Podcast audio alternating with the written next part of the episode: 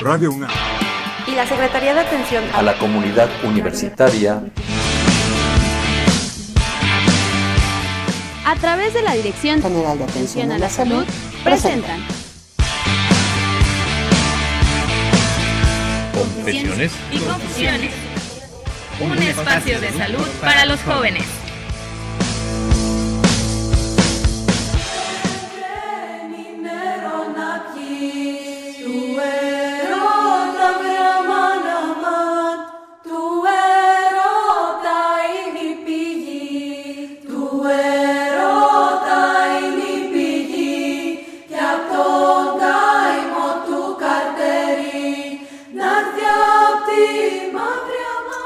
Buenas tardes, bienvenidos a una emisión más de Confesiones y Confusiones. Los estamos saludando desde aquí, desde las instalaciones de Radio UNAM en la del Valle. Le estamos dando la bienvenida para que nos acompañen.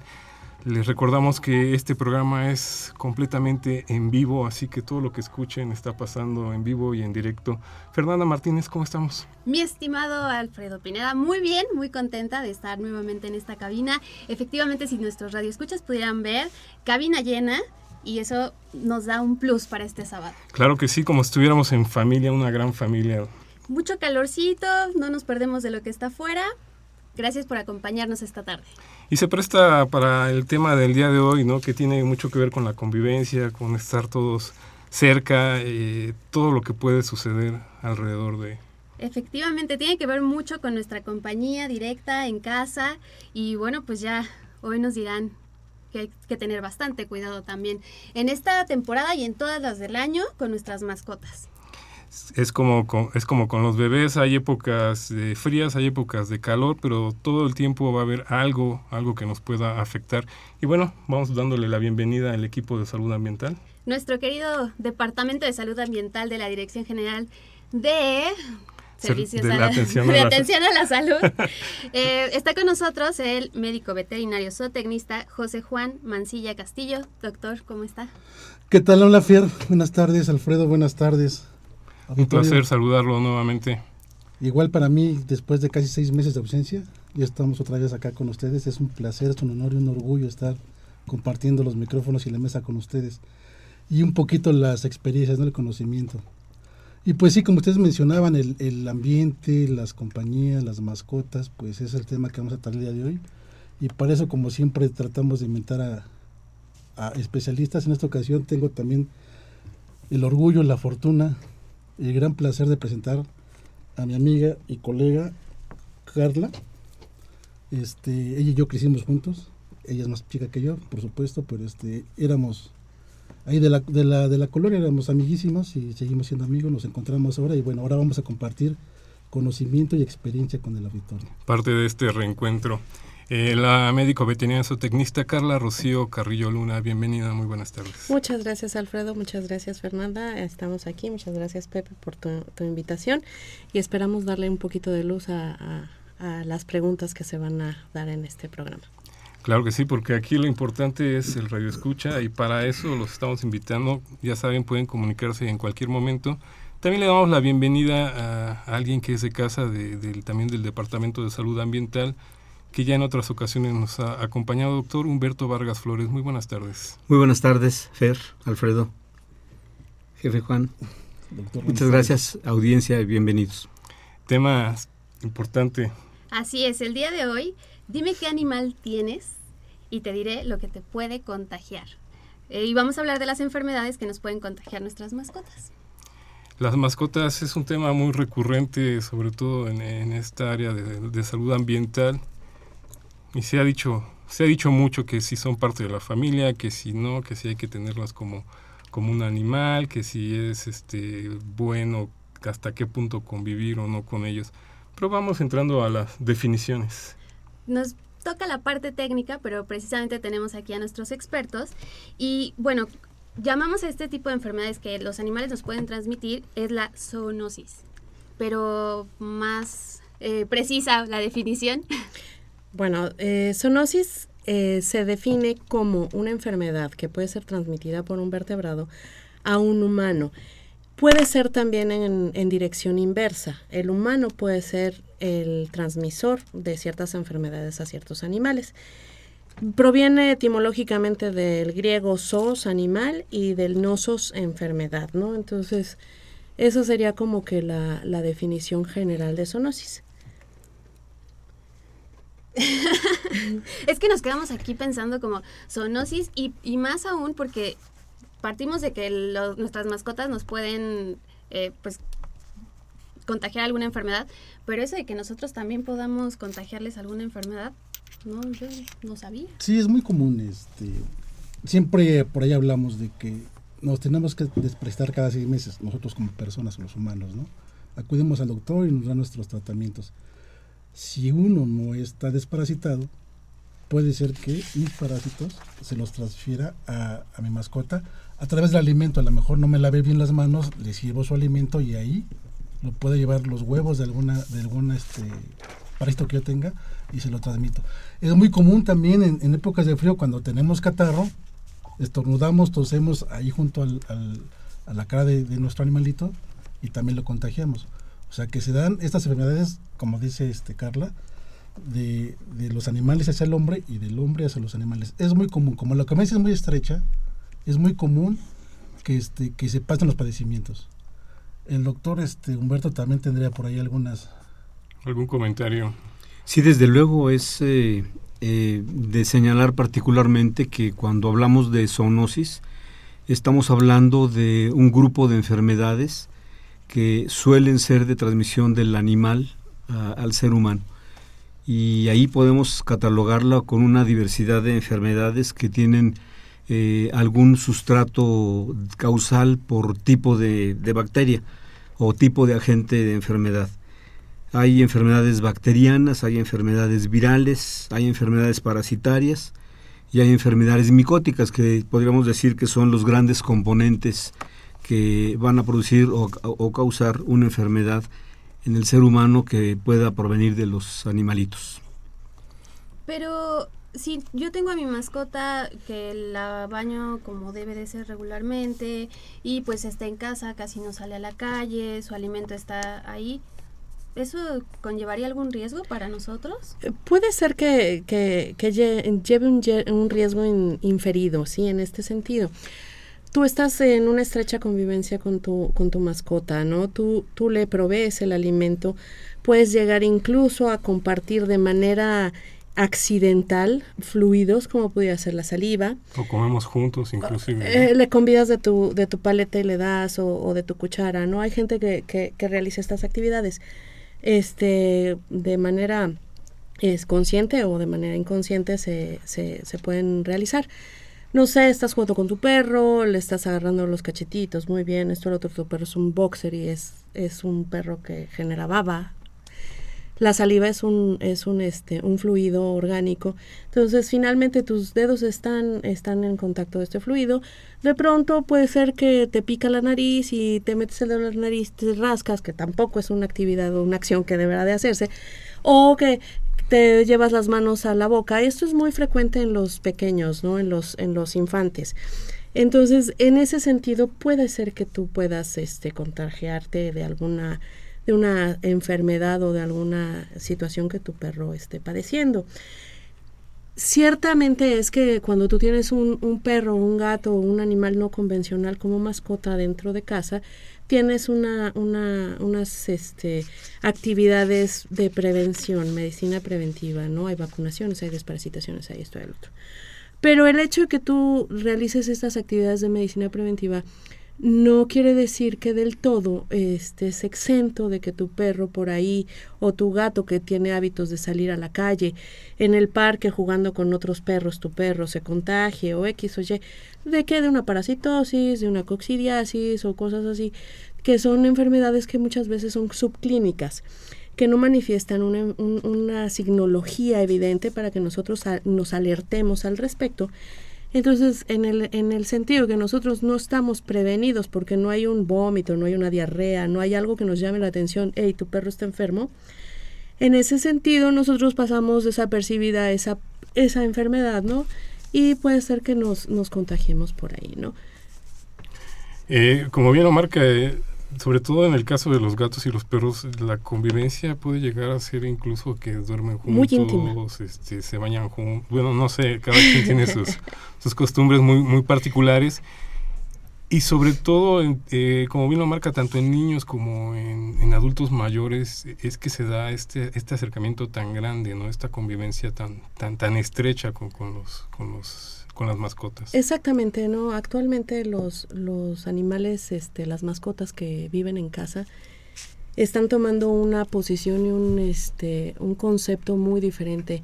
Eh, de pronto decir en nuestros tiempos, todavía somos bastante jóvenes, pero en nuestros tiempos el perro vivía en el patio. Al perro se le negaba el acceso a casa. Vaya, si se subía al sillón, ardía Troya, ¿no? Entonces, este, ahora lo que se, lo que, la tendencia que se está dando es que los animales de compañía sean parte de la familia. Y eso está bien, ¿no? Porque finalmente si los tienes es por algo. No, inclusive, este, como bien lo marca, todo ha ido cambiando y ahora se da más eh, la vida en, departamentos, en espacios más pequeños. Más pequeños, más reducidos. Hay que convivir, o sea, inevitablemente. Y no solamente perros y gatos, nos sorprenderíamos, también hay aves, los loros, los, los periquitos australianos, algunos cotorros, las tortugas, algunos reptiles, los peces, reptiles, iguanas, este, serpientes, unas hurones, los erizos que están muy de moda, todos estos animales que si bien no, no los sacamos habitualmente a pasear con un perro, pero están en casa y les damos un manejo, pues también pueden ser este, causales de que nos transmitan alguna enfermedad. Sobre todo los reptiles y las, las, las tortugas. ¿no? Estamos aquí con ustedes en Confesiones y Confusiones. No nos lo van a creer, pero realmente estamos sintiendo este calor, calor de hogar. Los seguimos invitando para que se comuniquen con nosotros al 55 36 89 89. Ya están por aquí los jóvenes que nos van a apoyar eh, escuchando precisamente todos sus comentarios, todas sus dudas para que nos las transmitan directamente aquí a la cabina. También les mandamos un saludo a todos los que nos eh, visitan vía redes sociales como el Facebook. Le mandamos un saludo a Mitzia Fani, a María Elena Peña, a Mayra Pineda, que son seguidores asiduos a este programa. También les recordamos que estamos en el Twitter como arroba confesiones-ru. Regresamos con ustedes.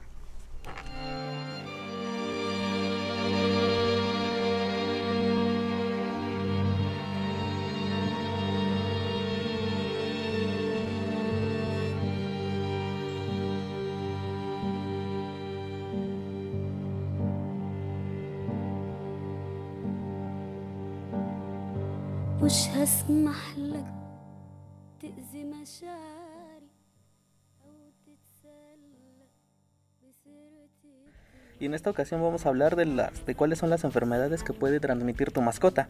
Como sabemos, pues las mascotas son los, los animales consentidos y fieles compañeros que tenemos en casa, pero si no reciben los cuidados y las atenciones adecuadas pueden convertirse en un foco importante de enfermedades contagiosas que pueden afectar a nuestra familia.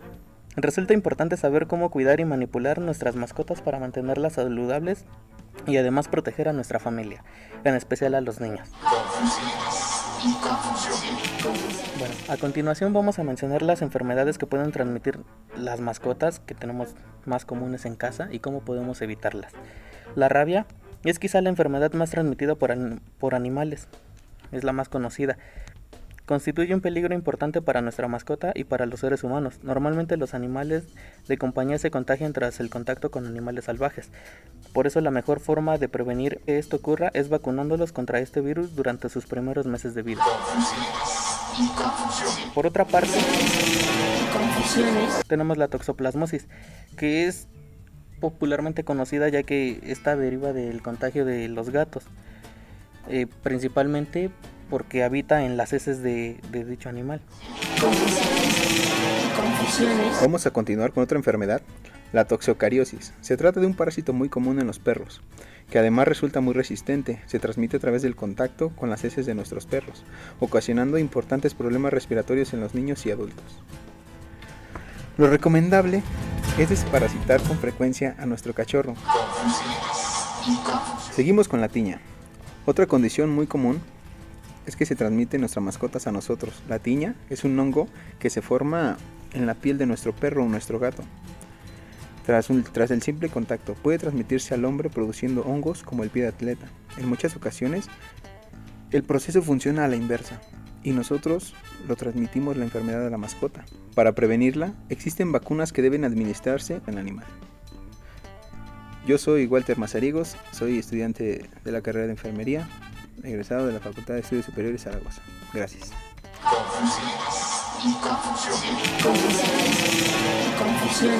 Mi nombre es Marisol Soriano Chicharo y soy enfermera egresada del ENEO. Los reptiles pueden causar salmonela, que pertenecen a la familia de bacterias Enterobacter. Estas pueden causar cefalea, fiebre, dolor abdominal, diarrea y erupción en el pecho y en la espalda. También se encuentra lo que es una enfermedad transmitida por los loros, que es la citacosis. Es una infección bacteriana que afecta a los loros y esta puede causar tanto fiebre, diarrea, infección en los ojos y puntos rojos en el cuerpo. La prevención es la siguiente. Vacunar a los perros y gatos, desparasitar por lo menos dos veces al año a sus perros y gatos, lavarnos adecuadamente las manos cuando estemos en contacto de un animal, asearles perfectamente donde ellos habitan, principalmente con guantes, agua y cloro. Eso puede evitarnos diferentes enfermedades. Confusiones y confusiones. Escríbenos tus dudas, comentarios o sugerencias a confesiones.unam.mx o comunícate con nosotros en vivo al 55 36 89 89. En un momento continuamos.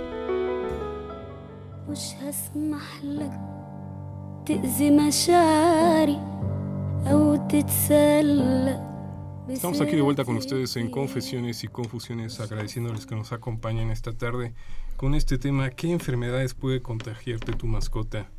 Dime qué animal tienes y te diré lo que puede contagiar. Y les recordamos nuestro número de teléfono es 55 36 89 89. Están con nosotros los licenciados en enfermería eh, que están haciendo su servicio social en la Dirección General de Atención a la Salud. Marisol Soriano Chicharo, José Alfredo Betanzo Ramírez y Walter Mazariegos Ramírez. Bien, fueron responsables de lo que acabamos de escuchar en, en estas breves de confesiones y confusiones. Y bueno, estábamos platicando un poco fuera del aire aquí con, los invitados, con el doctor Humberto Vargas Flores, y nos hablaba de algo muy, este, pues, importante que ha cambiado, como bien hablábamos desde un principio, la, convivencia entre los seres humanos y, otro, y otros seres vivos que cohabitamos eh, en, el mundo. Y en particular en la Ciudad de México ha habido un crecimiento exponencial. Efectivamente, eh, se tienen estimaciones que hay aproximadamente a nivel de la Ciudad de México más de 15 millones de mascotas diversas, porque como decía el doctor Mancilla, no solamente hablamos en la actualidad de, perros y gatos, hay una diversidad impresionante de animalitos que se han dado ahora como mascotas. Y señalábamos que aproximadamente 60% de esos 15 millones de, de mascotas permanecen dentro del hábitat de la casa no solamente en el patio, sino ya a nivel del, departamento de la casa. Y también se tiene una estimación de que aproximadamente de esos 60%, el 30% eh, habita nocturnamente en el dormitorio de las personas. También recuerdo una estadística que se establecía que en promedio eh, las gentes que tenemos mascota tenemos en promedio 2.2 animales considerando que es probable que tengamos un perro, un gato y un perico, o a veces más perros o más de alguna de las especies. Eso es lo importante de identificar la posibilidad de que alguna de las enfermedades o no enfermedades del animalito se puedan transmitir al ser humano. Lo señalo en este sentido porque efectivamente eh, el, el, el ser viviente puede ser que no tenga una enfermedad clínicamente manifiesta, pero a través de lo que excreta, eh, pudiera ser el motivo que nos enfermara. Normalmente, como decía la doctora Carla, las excreciones, fluidos, particularmente la saliva, pueden ser motivo de transmitir alguna enfermedad, pero también hay excreciones, como sería la orina o el excremento propiamente dicho, que una vez que se secan tienden a estar en el medio ambiente y pueden respirarse o contagiar a través de la piel alguna enfermedad. Lo mismo sucede con el pelo o la pluma en las aves, o las escamas en los reptiles, que también puede ser motivo de transmitir alguna enfermedad, y finalmente lo que sería la descamación normal de la piel, que generalmente se le dice desde el punto de vista veterinario eh, caspa, pero es, el estrato último de la, del epitelio de la piel del, del, ser vivo que se va a, transmitir a través del aire la posibilidad de que enferme de, de alguna forma, ¿no? Son células que junto con el sebo o la grasa del animalito se pueden estar en el medio ambiente. Y por ello, más tarde comentaremos de las medidas que serían recomendables establecer para aquellos que tienen algún este algún animalito. ¿no? De hecho, es muy recurrente en la consulta médica este, que, regresan y regresan los, los pacientes de alergias o de cuestiones este, respiratorias que por más medicamento y más este, cuidados que se tienen no salen y no se curan. Esta es un poco la duda que tenía Fer. Si mi, si mi mascota está sana, yo la procuro llevar al, veterinario y está sana. ¿De qué puede enfermar? Pues justamente lo que dice el doctor. La descamación de, la piel, el pelo, pues esto puede causar alergias este, a, los humanos. Como decía Carla, a, los más pequeños y a los adultos mayores. Cuando preparamos el programa, platicamos el doctor Humberto y yo sobre, sobre las alergias. Y bueno, ahorita ya no hay una, una etapa, una edad para que se desarrollen las alergias. O sea, cualquier persona está es susceptible de que, de que tenga una alergia por, por contacto, por el pelo, por ejemplo, de los gatos, del perro, la descamación de, las, de, de los reptiles, por ejemplo. Y muchas veces también esto se podrían asociar a que es el ambiente o que hoy comí algo que no, no sé qué me pasó. Y entonces no se hace la asociación a que podría ser mi mascota y entonces si mi mascota sí tiene este tipo de enfermedad, pues yo tampoco la conozco y no se le da un tratamiento y ahí continúa puede suceder que sea este círculo en el que yo me alivio y se enferma la mascota y, se cura la mascota y resulta que... Exactamente, entonces entramos en un círculo vicioso más que un ciclo virtuoso, ¿no? Entonces es, es a lo que me refería cuando pueden ser de manera inversa las zoonosis, ¿no? Este, nosotros podemos identificar el, el, el malestar en nosotros, ir al médico, pero a la hora de hacer una historia clínica, a lo mejor el, médico tratante obvia el tema mascotas. Entonces es un punto que, que pasa ciego y podría ser la resolución a muchas de las alergias ¿no? que, que presentan muchos jóvenes o, niños o incluso personas de tercera edad. ¿no? Entonces quizás en las historias clínicas había que aumentar el convives o no con mascotas. Exacto, y qué tan y qué tan estrecho es esa convivencia, ¿no? Porque dependerá, ¿no? Si el, si el animalito vive en un lugar específico para él o si cohabita, como mencionaba el doctor, nuestra habitación incluso en las noches, ¿no? Sí, que en ese sentido también de pronto si sé que mi mascota tiene este tipo de enfermedades, pues no lo voy a poder sacar. O sea, nos gana también quizá el amor por la mascota y eso también nos puede llegar a cegar un poco, ¿no? De, no, pues, ¿ahora qué hago? Si, si él está enfermo, pero pues no lo, o sea, si no es algo que se cure tan pronto. Y, no se trata de satanizar a, los, a, a las mascotas, ¿no? Para todo hay un, un tratamiento y hay una oportunidad, ¿no? No podemos en un momento dado colgarles la letra escarlata y decir fuera de aquí ahora porque me enfermas y ya no me, ya no me gusta, ya no estoy de acuerdo. Entonces hay que darles la oportunidad, ¿no? Hay que, hay que prevenir más bien, hay que eh, realizar prácticas adecuadas y, educarnos, ¿no? Porque a lo mejor el, el, el, el cohabitar con, los, con nuestras mascotas no pudiera ser lo mejor, ¿no? Así de estrechamente, ¿no? Tú tienes tu, tu, casita, tú tienes tu cama, yo tengo la mía, ¿no? Yo creo que sería un, un muy buen manejo. Tenemos por aquí llamadas telefónicas al 55 36 89 89. Los seguimos invitando para que estén en contacto con nosotros. Bueno, esta pregunta es del señor José Guadalupe Medina, de la delegación de Zahualcoyo, que dice que cómo puede evitar que algunos de los perros de sus vecinos defequen en su jardín. Es un tema realmente eh, recurrente y problemático en nuestra actual ciudad, ya que este, pues muchos tenemos la conciencia de salir a pasear con la bolsita o con algún otro artefacto para, para precisamente levantar estas excretas, pero con los que no. Digo, ya hay un reglamento cívico, ¿no? Por ahí hay alguna... Sí, pero igual muchas veces si el vecino tiene gatos y resulta que nosotros somos alérgicos, pues no podemos cortar quizá esa, o no, no podemos nosotros tratarlo porque es del vecino. Exactamente, ¿no? O si tienes una perra en cel en tu casa, los demás perros van a llegar ahí a, a marcar, ¿no? Exactamente, y lo que es el, el, la conducta de, de, orinar y defecar en un jardín o en un pasto o en un, un área verde, propiedad de quien sea, es, es una cosa muy difícil de, de controlar en los perros, es un, es un es un hábito que ellos tienen, ¿no? Y es una es un mecanismo que utilizan para comunicarse también a través de, de olores, hormonas, este, todo este tipo de sustancias que también se, se desprenden de cada uno de los animales a la hora de orinar y defecar. Es como un chismógrafo, ¿no? Es como el Facebook de los perros, ¿no? prácticamente. Entonces, desgraciadamente yo, yo lo que le diría a, la persona que nos hizo la llamada y la pregunta es, si no quieres que entren a tu jardín, pues definitivamente habría que ver la manera de cercarlo. Un perro va, va a, tender que, a tender a hacerlo. Si el propietario lo trae con correa, bueno, es un propietario que está consciente de su responsabilidad y su obligación con su mascota pero habemos muchos en, en este mundo y muchos otros piensan de manera diferente y abren puerta, el perro sale y regresa cuando se le antoje, ¿no? Entonces es una cosa un poco complicada.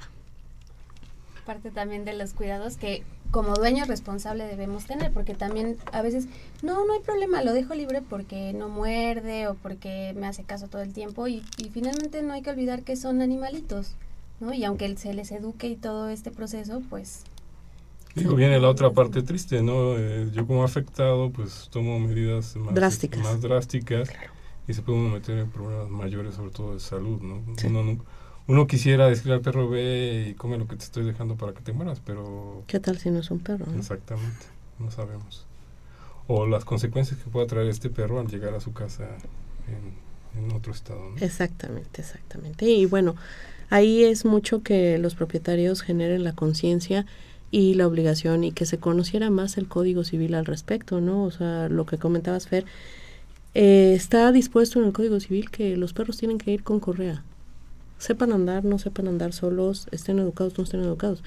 Y eso te previene eh, la defecación al aire libre, te previene las agresiones hacia infantes o hacia personas, este, la agresión entre perros, o sea, muchas cosas. Entonces yo creo que es un, mucho responsabilidad de los propietarios. Ahí estamos hablando de cuestiones básicas de, de educación, ¿no? Y de civismo. Platicado en otras ocasiones que si uno va a adquirir una mascota también va está adquiriendo responsabilidades. Claro.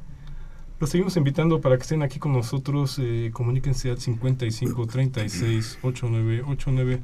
Estamos aquí en Confesiones y Confusiones. Regresamos.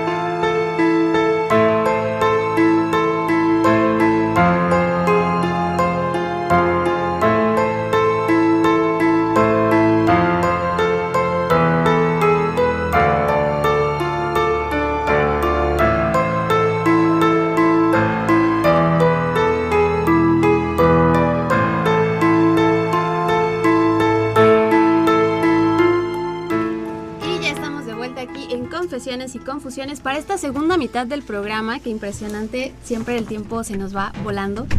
Y bueno, pues seguimos con la parte también que es muy importante de las alergias, porque es lo que mayormente se presenta, como estos síntomas que, que pues de repente nos pica la nariz, ya tenemos lagrimeo y bueno, quizá pensamos que nada más es por la contaminación hoy, pero el doctor Humberto Vargas Flores ya nos estaba platicando un poco, adelantando que, que sí es más que esto. Efectivamente, eh, de acuerdo a datos de la Sociedad Mexicana de Alergología, se estima en nuestro país que aproximadamente el 10% de la población eh, está sufriendo algún tipo de alergia. Eh, esto tiene como un sustrato generalmente un factor de herencia que puede ser personal por algún familiar ascendente o familiar, a donde en una familia pudieran existir más de una persona con, con este tipo de características. Eh, la persona que posee una alergia se caracteriza por tener una reacción inusitada, generalmente más elevada, ante la presencia de lo que se llama un alergeno. El alergeno puede ser el polen, puede ser el pelo de un animalito, puede ser la tierra, puede ser un color, en fin, una serie de, situaciones que pueden propiciar que se desencadene propiamente dicho el fenómeno de la alergia. En ocasiones la alergia se manifiesta solamente por la presencia de una roncha o abón que se le llama, o sintomatología más generalizada. Normalmente quien posee la reacción alérgica inicialmente presenta irritación en los ojos, que se llama conjuntivitis, que puede ser solamente el enrojecimiento, o puede estar asociado el enrojecimiento con un lagrimeo. Puede tener también la presencia de sintomatología en la nariz, que puede ser comezón, puede ser mucosidad excesiva, eh, o puede ser ambas eh, en ese sentido. Y a nivel ya del aparato respiratorio más bajo, puede ser la presencia de una tos, que puede ser tos seca o tos productiva, sola o con una serie de síntomas asociados como se pueden presentar en la gente que padece asma, que se caracteriza por una un, cerramiento de los bronquios finos que se, se, escuchan como sibilancias al momento que están respirando. Eh, digamos que estos son los síntomas generales que presenta desde el punto de vista médico una persona que va a tener un tipo o algún tipo de reacción alérgica. Bien, entonces a partir de esto lo que podemos es ir definiendo los productos que van a estar asociados a la presencia del fenómeno alérgico en las personas. Eh, en consecuencia, señalaba el doctor Mancilla, existe en la actualidad una serie de, de, problemática por, la, por el tipo de animales que se pueden tener como, como, como mascotas.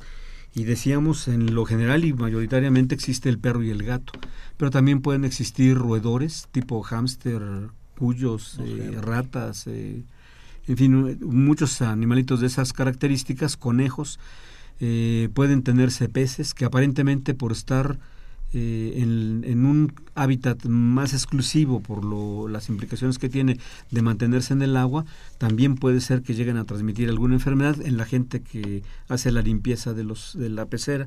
Lo mismo sucedería con reptiles o galonios como las tortugas o algunos lagartos que están en la humedad o que pueden encontrarse en una circunstancia de sequedad en, la, en, el medio de la familia, ¿no? Entonces dependerá pues el tipo de, de animalito para la presencia de la enfermedad. Generalmente eh, el perro es el que se está asociado tanto en todo el mundo, podría decirlo yo, eh, con la presencia de fenómenos alérgicos en la población. Le sigue el gato y de ahí en fuera el resto de, animales. En, en, algunas regiones existe otro tipo de enfermedades que pueden estar asociados a los a, grandes bovinos eh, u otro tipo de, este, de animales de esta naturaleza que pueden presentar ya otro tipo de enfermedades que pueden ser mucho más delicadas, como podríamos decir la peste o la brucelosis o la tularemia o el antrax, en fin, otro tipo de enfermedades que tienen ya un valor desde el punto de vista epidemiológico. Pero digamos, lo que nos concierne actualmente es el problema que está asociado con la mascota que generalmente tenemos, que diríamos son los perros y los gatos. ¿no? Y como bien lo marcaban, eh, ya hemos superado esa parte, hay, hay otro tipo de mascotas, hay los, reptiles, los, peces. ¿Hay cómo se puede dar uno cuenta que puede uno estar teniendo algún contagio por medio de estas mascotas? Bueno, los animales no convencionales se, se denominan así ahora. Este, pueden ser, como decía el doctor, ¿no? Desde roedores, arácnidos, este, reptiles, aves, este, no sé, cientos de especies, ¿no? También. Cada una de ellas, así como los perros y los gatos, que son los más, este, eh, comunes, tienen, tienen enfermedades eh, específicas de, de, especie, valga la redundancia, ¿no? Y de alguna manera podemos nosotros entrar en su en su círculo, en su ciclo de vida del agente infeccioso y padecerlas, ¿no? En el caso de, de, los hurones, pues podemos incluso este, contagiarnos de, de, de sarnas, ¿no? Eh, las aves, pues la citacosis o las coccidiosis. Entonces son un montón de enfermedades que cada uno de los de los de las especies que, que podríamos tener como mascotas pueden, pueden padecer y que nosotros a su vez podríamos padecer. Hay un catálogo de 280 y pelo enfermedades que pueden ser transmitibles de animales que pueden estar en contacto con el humano a través de, de como lo habíamos venido mencionando, manejo de excretas, manejo propio del animal y contacto de fluidos. ¿no? Y por ejemplo, ya que estamos en este universo tan amplio, ¿habrá algún alguna mascota, algún ser vivo que de plano no esté recomendado, sobre todo para eh, habitar, hablamos de ya en habitaciones, en, en, áreas donde uno ya descansa, duerme, que estaría, pero pues no recomendada en ningún sentido? híjole, yo creo que muchas de ellas se podrían, se podrían censurar el, el, el, habitar con el humano el, eh, tan estrechamente, ¿no? Pero, pues desgraciadamente ahí eh, entramos en el derecho de cada uno y en el gusto de cada uno. Entonces, pues es, es muy poco eh, posible recomendar que no lo hagan, ¿no? Bueno, uno lo puede recomendar, pero la gente no lo va a hacer, ¿no? Sí, desde el punto de vista médico es algo que no podemos evitar decir. Lo recomendable efectivamente es evitar tener a una mascota en el lugar donde uno duerme. Eso es completamente necesario para tener eh, una posibilidad de no enfermar por las excretas y lo que producen estos animalitos. Y como decía la doctora también, los aspectos fundamentales asociados a evitar enfermedad es una, una exposición reducida, eh, muchas veces solemos eh, abrazarlos, olerlos y eso nos está ayudando a, que, a contribuir a, a que padezcamos algún problema. Eh, la limpieza es muy conveniente también, llevarla a cabo periódicamente, sobre todo en el sentido de que debemos recordar que los animalitos andan al ras del suelo y si tenemos un jardín seguramente eh, van a, restregarse en el jardín que puede estar asociado a otro tipo de animales, a otro tipo de, de agentes causales de enfermedad y directamente van a ser eh, los que van a originar la, la problemática. ¿no? Entonces, eh, la recomendación es que no, pero como bien dice, cada quien tiene la derecho libertad. de la libertad. decidir. Y claro, en el, en el rubro de, de prevención de cualquier este contagio de, de nuestras mascotas a, a nosotros, pues bueno, principalmente la, la medicina preventiva que se puede hacer, ¿no? Eh, medicina preventiva eh, implica la inmunización para las enfermedades virales, en este caso la que nosotros podríamos compartir con algunos de ellos pues, sería la rabia, entonces es una, una inmunización de, de orden de salubridad. Entonces, la inmunización, eh, la desparasitación periódicamente, si son perros o, gatos que, que son de vida semilibre o que tienen mucho acceso a las calles o a los parques o a las comunidades caninas o felinas, pues se recomienda que la, la desparasitación interna, bueno, pues sea entre los tres meses, una cosa así, a lo, cada tres meses o bien cada seis meses, ¿no? La desparasitación externa, ese es otro, otro, otra de las zoonosis, aunque muchas veces no se, no se considera así. Este, los parásitos externos podemos considerar desde las de los demodex, los, arpo- los que son parásitos que van a provocar las sarnas, o bien las pulgas, garrapatas. Actualmente en la Ciudad de México tenemos un aumento de temperatura, como lo bien lo podemos notar. Entonces, este, ya hay infestaciones de garrapatas en parques. Y entonces los, los animalitos llegan a la consulta con infestación de garrapatas. La garrapata puede ser transmitida a nosotros. y la garrapata puede transmitirnos a nosotros a su vez la enfermedad de Lyme. Es una enfermedad bastante eh, de cuidado, ¿no? Entonces, esta, esta desparasitación externa se recomienda que se haga mensualmente, sobre todo en esta temporada, ¿no? Que va de los meses de abril al mes de septiembre, que es calor, humedad y todo se cultiva. Eso, eh, nuestra, nuestra desparasitación interna, externa, las vacunaciones. En el caso de, de, los adultos que ya han sido vacunados, pues es una vacunación anual, ¿no? Los gatos de igual manera es el mismo manejo y cada especie de las no convencionales tiene un manejo específico. Ahí sí recomendaría que, que, que se acercaran a su médico de cabecera y que les recomendara, si no es él mismo, una persona especialista en animales no convencionales, porque no siempre se tratan igual que un perro o que un gato, que es lo más común. Tienen su porqué. ¿no? Que ahí es, esa es otra duda muy grande, ¿no? Eh, un veterinario eh, común y corriente, no sé si se permita la expresión, General. estará capacitado como para manejar toda esta clase de... Yo creo que, que, que podríamos estar capacitados en el sentido que, que tenemos este, una, una instrucción fisiológica, patológica y anatómica de, de muchas especies. De, de alguna manera podríamos tener una idea y una orientación al respecto de un diagnóstico presuntivo.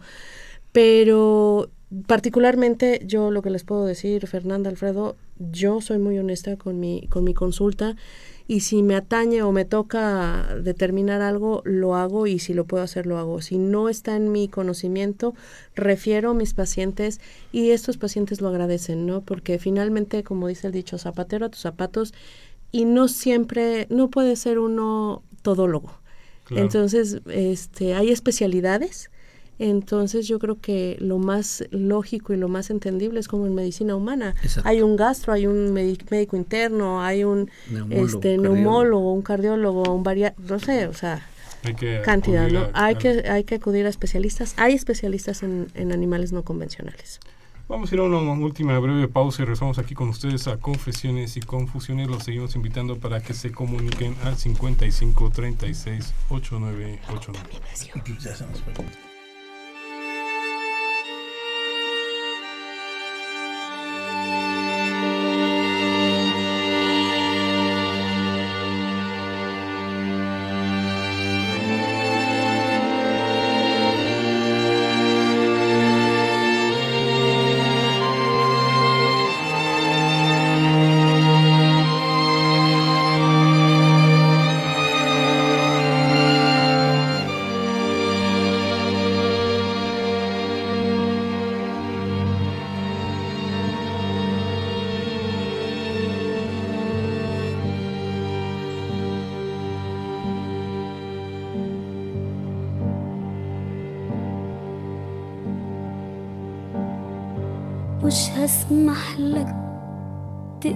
مشاعري أو تتسلى بسيرتي كتير مش هسمح لك تبقى كرامتي وسيلة رخيصة للتعبير.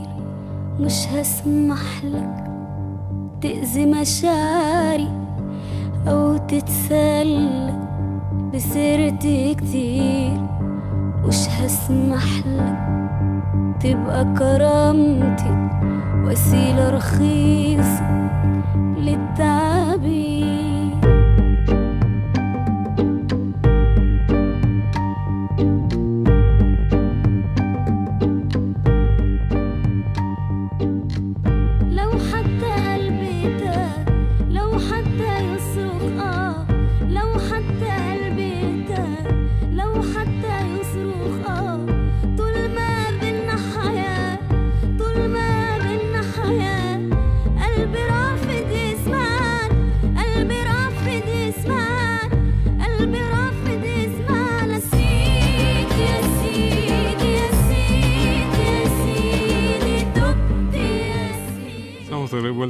Aquí en Confesiones y Confusiones completamente en vivo, como se podrán ustedes dar cuenta.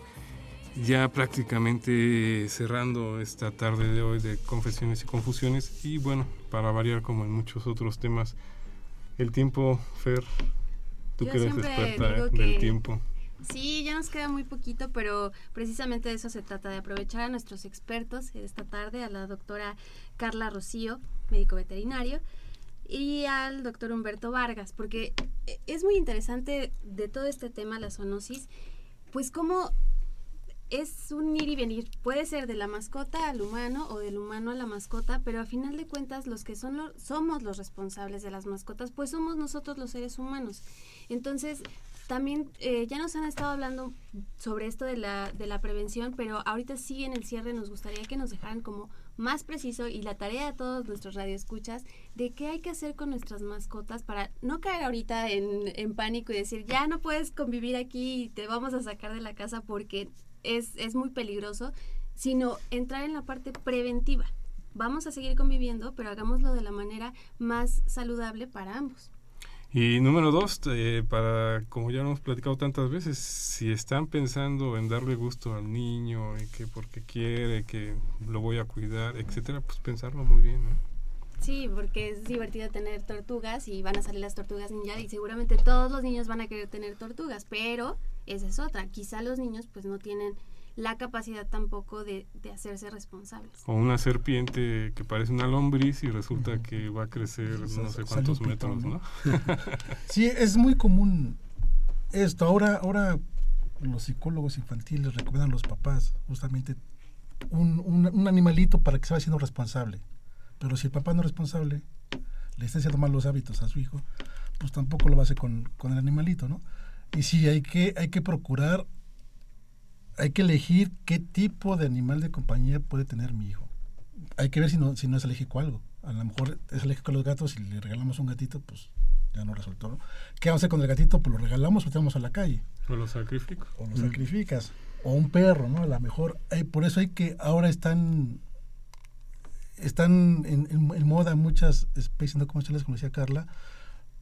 Los hurones ya no tanto, ya pasó un poco el boom de los hurones, pero se siguen vendiendo hurones ahorita lo que está se está, se está comercializando mucho son los erizos y algunos tipos de tortugas que son pequeñas, pero estas tortugas van a viven muchos años y pueden llegar a crecer mucho. Pueden llegar a, a medir hasta 50 centímetros. Hay que tener también el espacio para este tipo de animales, ¿no?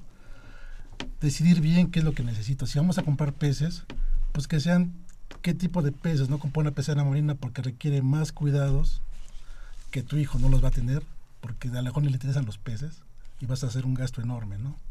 Entonces sí, este, es conveniente que reflexionemos, capacitemos y también si va a ser una mascota, va a ser un perro, ¿qué tipo de perro? Pelo largo, pelo corto, talla grande, talla chica, hembra, macho, todo esto interviene. Y esto lo, lo, quiero poner como preámbulo para aquí hacerle la invitación a la doctora Carla para el próximo mes, porque nos queda el tintero lo de la contaminación. Estamos en contingencia. ¿Y qué pasa? Siguen llevando los perros a pasear, los siguen llevando a correr y también las poluciones que están en el ambiente también los perjudican a ellos. Perjudican al humano y también perjudican a los animales. Claro que sí, Pepe, con mucho gusto eh, se acepta la invitación y con mucho gusto el mes que entra nos vemos aquí y hablamos sobre este tema. Este tema es importantísimo y como tú dices, verdaderamente hay un factor de riesgo, factores de riesgo muy importantes en, en, en la, el efecto de la contaminación en las, en las mascotas, ¿no? Entonces sería un buen tema para, para echarnos para una horita continuar más. para la siguiente parte de este, de este programa. Y este, efectivamente el tiempo nos está ganando y no me gustaría este, despedirnos sin que nos dieran sus conclusiones del tema del día de hoy, doctor Humberto Vargas Flores. Con mucho gusto, creo que desde el punto de vista de salud pública y de medicina preventiva en lo particular, podemos decir que para, primero que no todos los animalitos van a producir una enfermedad sistemáticamente en el ser humano. No es, eh, este programa no ha sido de ninguna forma eh, la intención de asustar a la gente. Simplemente tenemos que tener una serie de consideraciones para, para evitar las enfermedades. Eh, si nosotros tenemos un amuleto, tenemos que ser muy responsables respecto a cómo vamos a convivir con él. Si lo tocamos, sobre todo enseñar a los niños que después de tocar al animalito, eh, debemos de procurar tener limpieza lavándonos las manos. Eh, procurar que los animalitos tengan una limpieza periódica, inclusive con corte de pelo si fuera necesario, para evitar la presencia de enfermedad.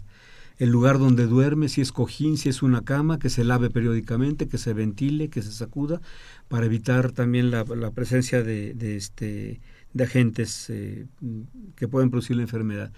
Se recomienda en algún momento también con una toalla húmeda y existen sustancias correspondientes que periódicamente se den limpieza a los animalitos y se cepillen para evitar que la descamación sea más grande y pueda tener ese tipo de problemas. Y por supuesto, desde el punto de vista de las excreciones, orina y excremento, manejarlos con mucho cuidado. Esas serían las recomendaciones generales que le daremos a la población que nos escuche. Doctora Carla Rocío Carrillo Luna. Sí, Fernanda. Pues coincido con el, con el doctor, este, los, los animales no, no, no es la intención alarmar, no es la intención este, prender focos rojos, ¿no? Eh, nosotros estamos hechos y para convivir con, con nuestras mascotas y las mascotas a estos tiempos están muy impuestos a la convivencia con, con, el humano, ¿no? Entonces hemos podido vivir como especie rodeados de, de mascotas y de animalitos, podemos seguir viviendo, ¿no? Pero sí tener la, la salvedad y la conciencia muy, muy grande de que la medicina preventiva es la mejor medicina que se puede practicar. Si ustedes como, como propietarios de mascotas no quieren gastar dinero, vayan al ver al veterinario de principio una buena alimentación, una buena inmunización, desparasitaciones este, frecuentes y en regla, van a, van a tener como consecuencia que, nuestros, que nuestras mascotas sean eh, perros, gatos o, o, el animal del que se trate sanos. Y en esa medida, esa, esa salud va a prevalecer en nuestra casa y en nuestra familia. Entonces yo creo que ahí es lo que nosotros tenemos que, que fomentar, ¿no? Que, que todos la, los propietarios de mascotas se acerquen con su veterinario, busquen el apoyo y la asesoría y que realicen la medicina preventiva. Eso es importantísimo. Pues le estamos agradeciendo que hayan estado esta tarde con nosotros. Eh, médico veterinario zootecnista José Juan Mancilla Castillo, fue un placer pues igualmente, Alfredo, muchas gracias. Pues somos de casa y este, como cada mes estaremos por acá nuevamente. Un saludo a todo el Departamento de Salud Ambiental que siempre están atrás de todos estos temas Así importantes. Es. un equipo maravilloso, siempre jalan parejo y este y sí somos un gran equipo. El último miembro que es del departamento es el doctor Humberto, que ha encajado bastante bien y nos apoya y, y hacemos esta mancuerna, veterinarios, este, salud, salud pública entre humanos y veterinarios, está, está padre. Mi estimada Fer Martínez. Estimado Alfredo Rivera, pues Pineda. Perdón, fue aquí el, el lapsus de, de, la premura, porque siempre el tiempo decimos que ya nos están apurando, pero tampoco me quiero ir sin agradecerle mucho a Marisol Soriano, Alfredo Betanzos y Walter Mazariegos, que estuvieron con nosotros esta tarde apoyándonos en recibir sus llamadas. Un gran saludo a todos ellos, les agradecemos también que hayan estado con nosotros, Crescencio Suárez Blancas en los controles técnicos, a don Jesús Ruiz Montaño que siempre nos acompaña por acá. Le estamos mandando un saludo a todo el equipo de salud ambiental, perdón, a todo el equipo de confesiones y confusiones, al doctor Guillermo Carballo Cruz, a Itzel Hernández, al licenciado Cuauhtémoc Solís Torres y al doctor Francisco Estrada. Fue un placer estar con ustedes esta tarde de confesiones y confusiones. Nos despedimos y hasta la próxima. Gracias. Gracias.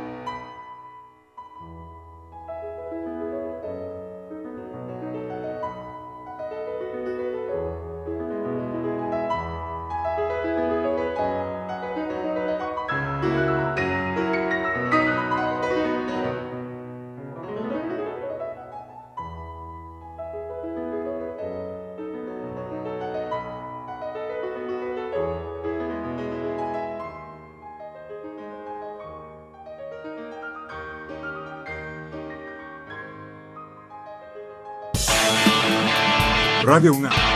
Y la Secretaría de Atención A la comunidad universitaria A través de la Dirección General de Atención a la Salud, Presentaron Confesiones y confusiones. Un espacio de salud para los jóvenes.